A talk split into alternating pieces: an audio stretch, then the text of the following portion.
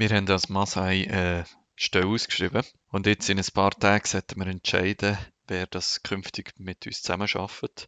Und ehrlich gesagt, ich weiß noch nicht recht.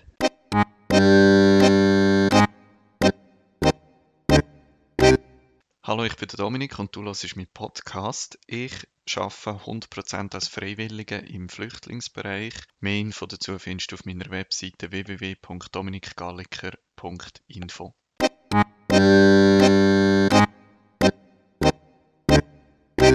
Ich habe ja das mal zwei Teile gemacht von einem Podcast. Im ersten Teil, also in der letzten Folge, habe ich so ein bisschen erzählt, dass ich plane, Masai zu verlassen ähm, und wie es für mich selber persönlich weitergeht. Also, wenn dich das interessiert, dann müsstest du zurück zu der letzten Folge. In der hier jetzt geht es um Masai als Verein und wie da so Pläne sind, zum vorwärts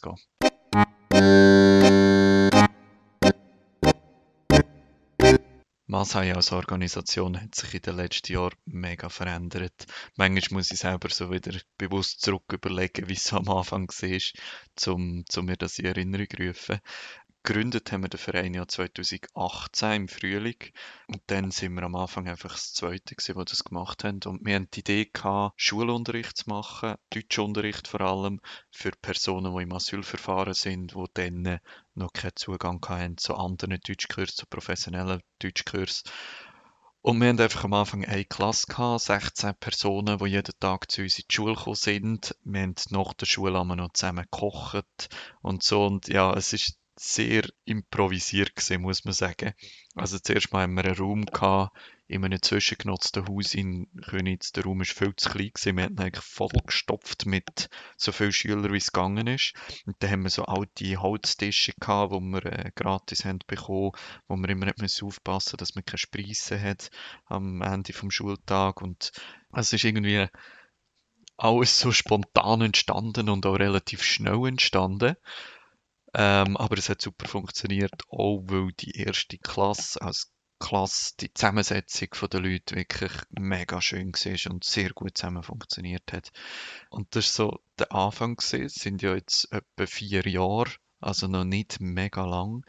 Und seither ist so viel passiert. Also schon am Ende von der ersten Klasse ist eigentlich etwas Wichtiges passiert, nämlich Pinar, wo jetzt ja die Vereinspräsidentin ist, ist in der ersten Klasse als Schülerin dabei gewesen und hat wie am Schluss gefunden, ich würde gerne dabei bleiben bei dem Projekt und ist dann in der zweiten Klasse im 2019 Klassenassistentin gewesen. und das ist eigentlich so ihr Weg gewesen, drin hineinzukommen was sich super ausgezahlt hat. Gute Idee gesehen. Und nachher, ja, ist, ist mit der Zeit der Raffi dazugekommen, der jetzt eine wichtige Rolle hat, der Ali, der im Vorstand ist. Und wir haben äh, umstellen, weg vom Schulgehen, mehr hin zu den Alltagsbegleitungen, weil wir wie gemerkt haben, dass das so ein riesiges Bedürfnis ist. Ähm, haben das Kaffee eröffnet und so weiter. Und es ist wie mit der Zeit immer mehr gewachsen und es sind immer mehr Leute dazugekommen, die haben mitschaffen und sich haben engagieren Und eigentlich ist dann der Punkt so Anfangs 2020 gesehen, wo wir eine Größe erreicht haben von 40 Personen ungefähr, die sich beteiligt haben. Und wir haben wie schon vorausgesehen, dann, dass auch mit dem Wachstum so ein bisschen weitergehen wird. Wir haben eigentlich dann schon wie geahnt, dass recht viel Potenzial für zusätzliches Wachstum um ist und das durchaus könnte sein, dass unser Verein wächst auf 100 Mitglieder oder mehr. Und genau das ist eigentlich mittlerweile eingetroffen, oder? Ich habe jetzt heute unsere Mitgliederdatenbank durchgezählt und so ein bisschen geschaut, wer schafft wirklich oft regelmäßig aktiv mit und bin auf 99 Personen gekommen, die sich aktiv engagieren für einen Verein. Und das haben wir wie schon vorausgehend auf eine Art im 2020 und haben darum dann angefangen überlegen, wie soll es eigentlich dem Verein weitergehen und wie wir den aufstellen, dass wir das auch wirklich machen können. Und aus dieser das sind dann so Workshops gewesen, wo wir so in dem Kernteam zusammen hatten. Das ist auch dann, wo der Carlo dazugekommen ist, der jetzt auch im Vorstand ist. Und dort ist sehr viel daraus entstanden. Also zum einen mal, was so Struktur anbelangt.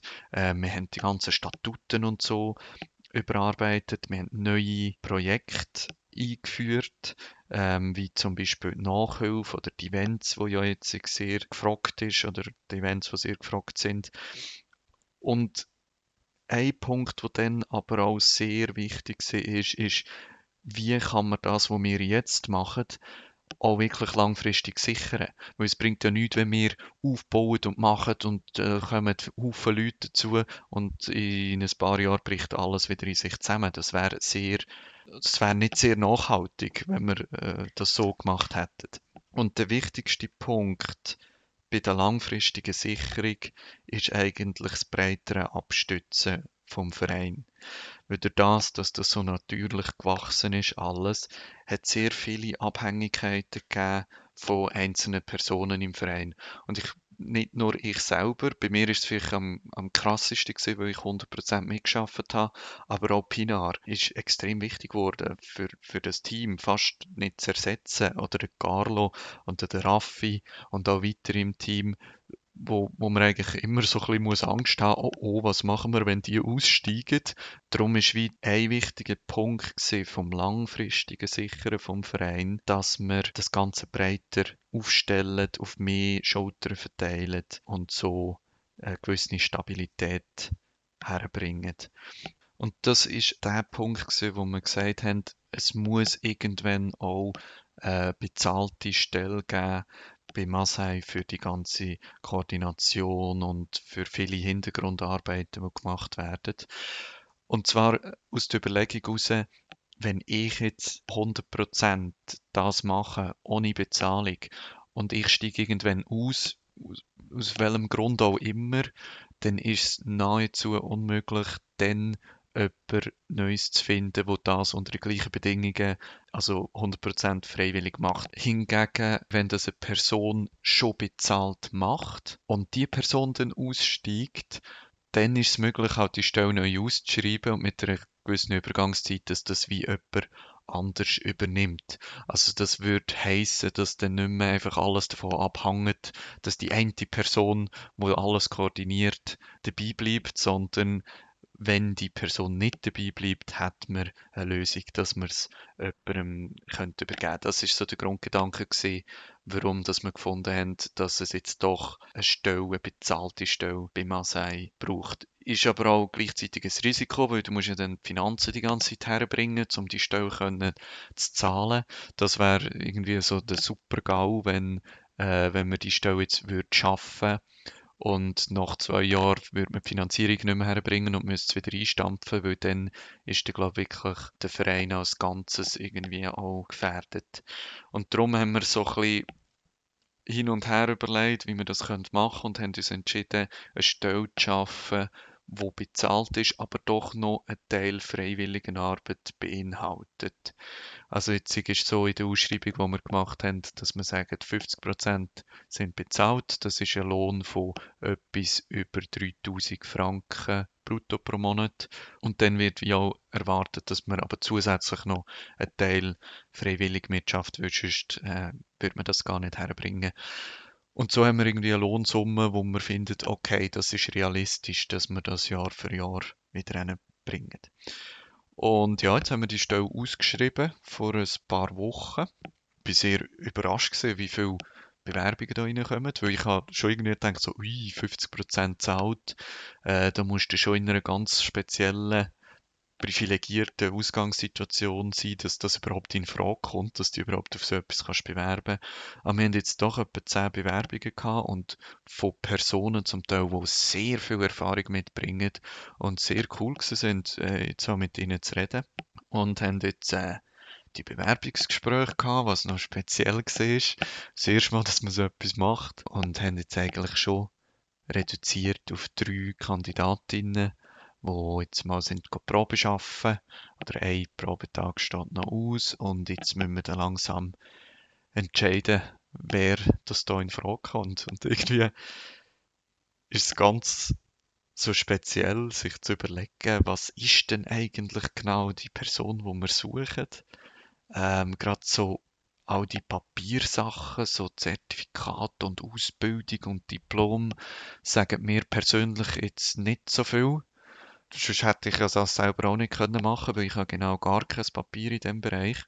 Darum ist es mir jetzt wichtig gewesen, vor allem einfach mit allen zu reden, mit all, alle mal zu sehen und zu einem Gespräch zu treffen und zu schauen, wie bewegen sie sich in dem Kaffee und mit anderen Leuten zusammen und so.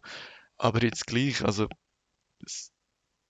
auch bei dem, ich habe so ein kleines Bauchgefühl zu der einen oder anderen Person, aber es ist noch schwierig zu benennen, was denn passt oder was das nicht passt. Und da sind wir noch ein Team äh, mit dem Vorstand und mir von fünf Personen, die zusammen entscheiden und irgendwie müssen wir ja alle einverstanden sein.